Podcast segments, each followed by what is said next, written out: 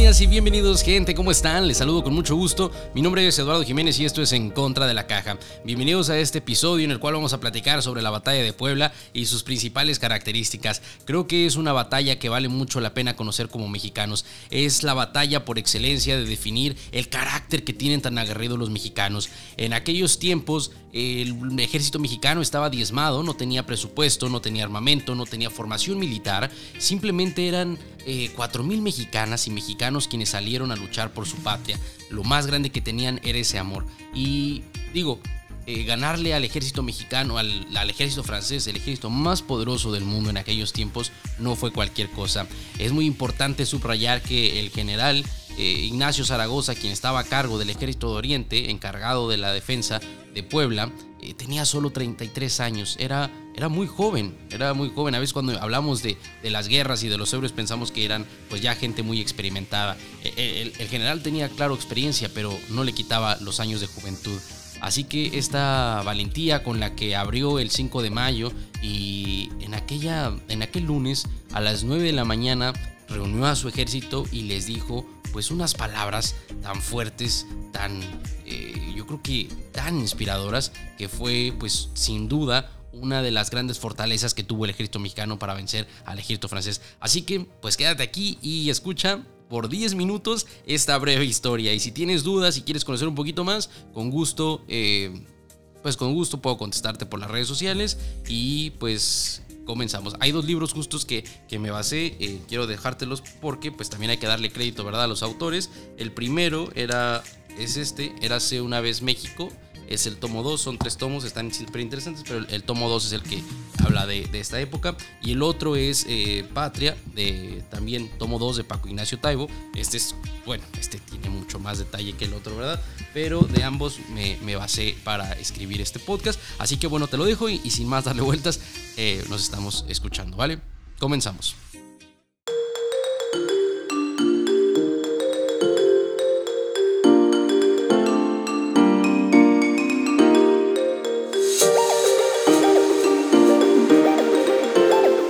Un lunes hace 160 años en que el ejército mexicano le puso en la madre al ejército francés. No a cualquier ejército, al mejor ejército del mundo, el ejército de Napoleón III, sobrino del gran Napoleón Bonaparte, aquel gran conquistador de Europa. Sé que algunos sostendrán que la victoria del 5 de mayo del 62 en contra de los franceses no es tan heroica y sorprendente. Otros ni siquiera la conocen, y hablo de mexicanas y mexicanos como tú y como yo.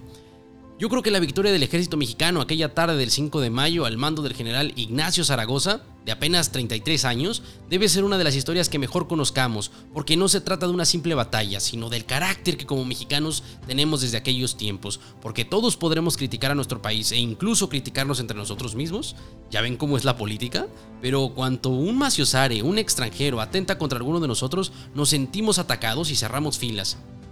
Pues precisamente eso pasó en Puebla aquella tarde. El ejército francés decidió invadir a México, justificándose bajo el pretexto de exigir el cobro de la deuda que México tenía con ellos. Y es que el presidente Juárez, un año antes, en julio de 1861, decretó la suspensión del pago de la deuda externa por los siguientes dos años.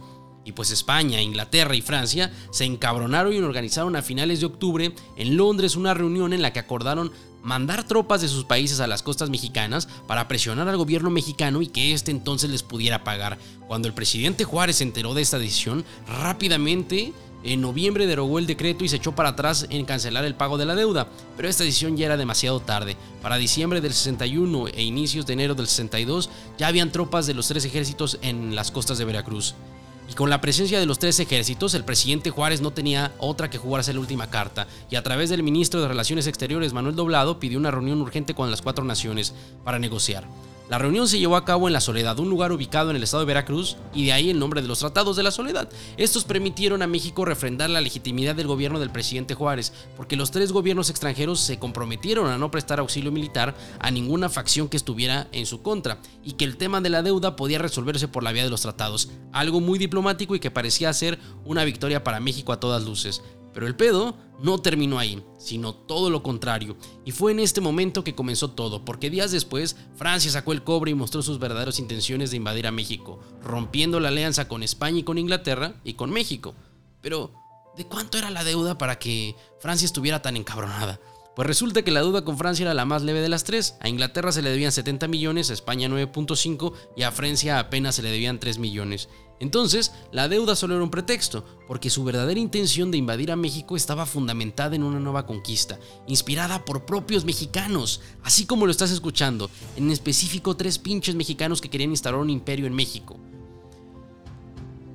Como sabrás, después de la independencia del 20, apenas 42 años antes de esta guerra, el país se había dividido en dos facciones, el ala conservador, en donde estaba el clero y el ejército y toda la gente acomodada, y el ala liberal, que buscaba una nación más libre e igualitaria, pero para que ello llegara se requería quitarle los privilegios a los conservadores, y para ello surgió la revolución de Ayutla en el 54, que sacó a Santana de la presidencia, y tres años más tarde, con la guerra de reforma encabezada por Benito Juárez entre el 58 y el 60, eh, pues los liberales le quitaron todos los privilegios a los conservadores e hicieron de México un país más igualitario.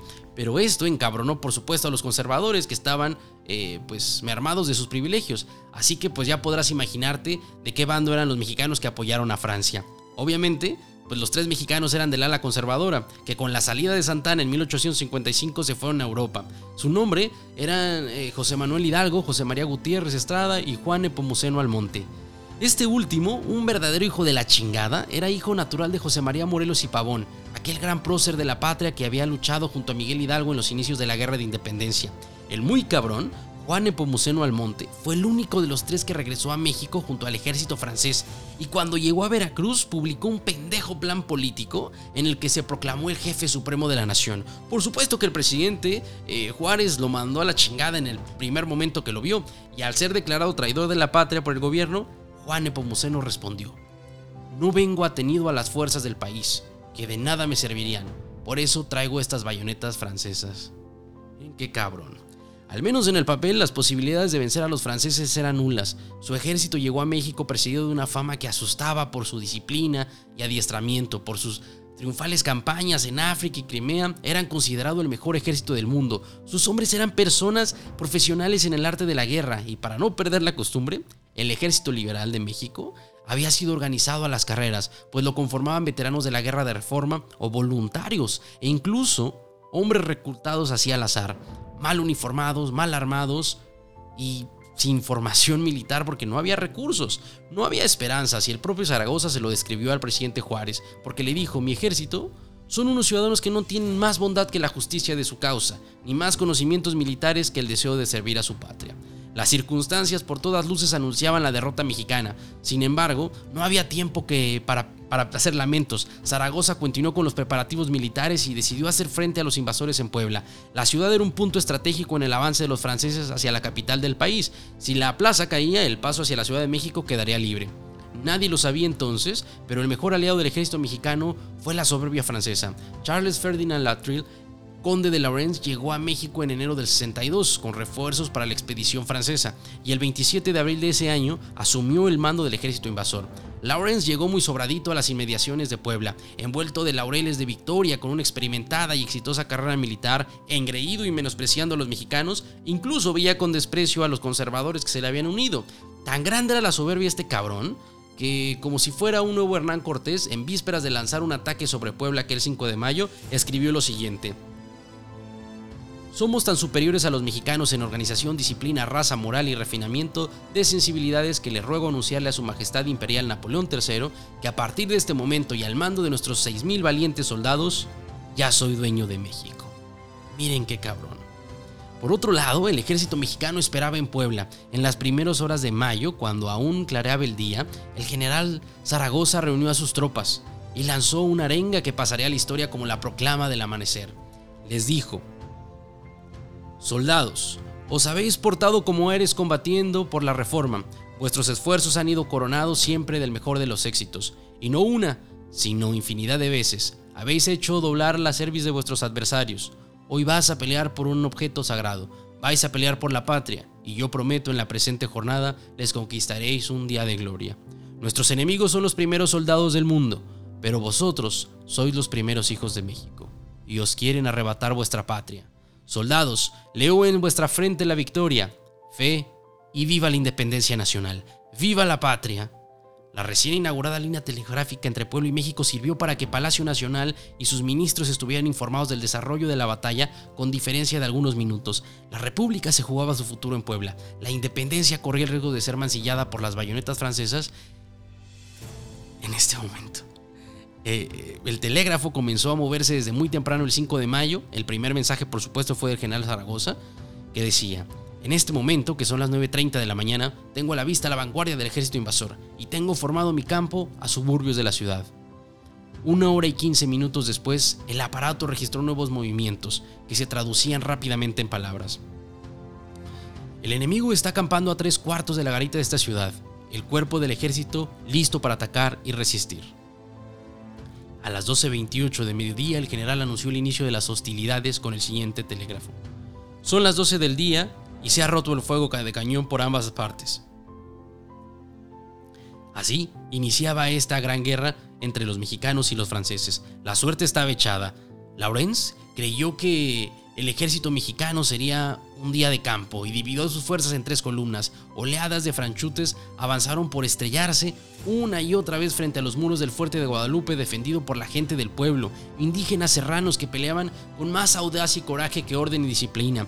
Los gritos de los generales mexicanos se oían en el campo de batalla. Porfirio Díaz, Felipe Berzoval, Miguel Negrete y otros jefes se multiplicaban para no darle respiro a los invasores. Laurens lanzó tres asaltos sobre la línea mexicana y las tres veces fueron mandadas a la chingada. El campo de batalla comenzó a ser tapizado con hombres vestidos de azul y rojo, colores característicos de los suavos. El ejército francés estaba siendo derrotado.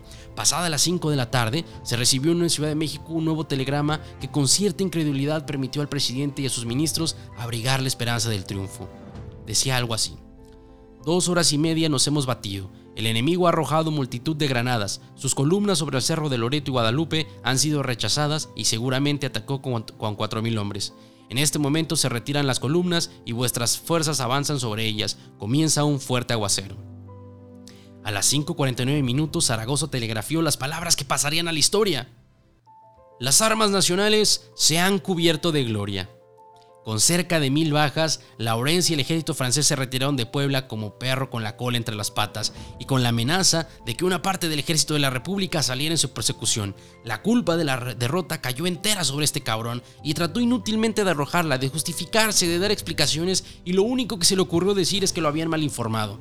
El sentido común y la lógica militar indicaban que el ejército mexicano debería marchar sobre las derrotadas tropas invasoras para vigilarlas y expulsarlas del país, colgarla a los traidores y acabar con la amenaza de intervención. Pero el gobierno estaba paralizado, seguía con el mismo problema que había originado todo, era que no tenían dinero para sostener una contraofensiva.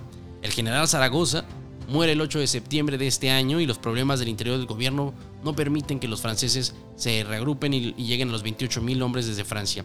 Los franceses, con la experiencia de la derrota, se encaminaron de nuevo a Puebla y sitiaron la ciudad. Sin embargo, el general Jesús González Ortega, quien reemplazó a Zaragoza, solo pudo contener por 62 días el asedio de los franceses a Puebla. Al verse superado, se rindió el 17 de mayo de 1863, por lo que el presidente Juárez sabía que la derrota en la capital era inminente y el 29 de mayo expidió un decreto anunciando el traslado de los poderes de la federación a la ciudad de San Luis Potosí y se marchó llevándose consigo los archivos de la nación. En ese momento iniciaba el imperio mexicano, una tremenda guerra y una tremenda historia por los siguientes cuatro años.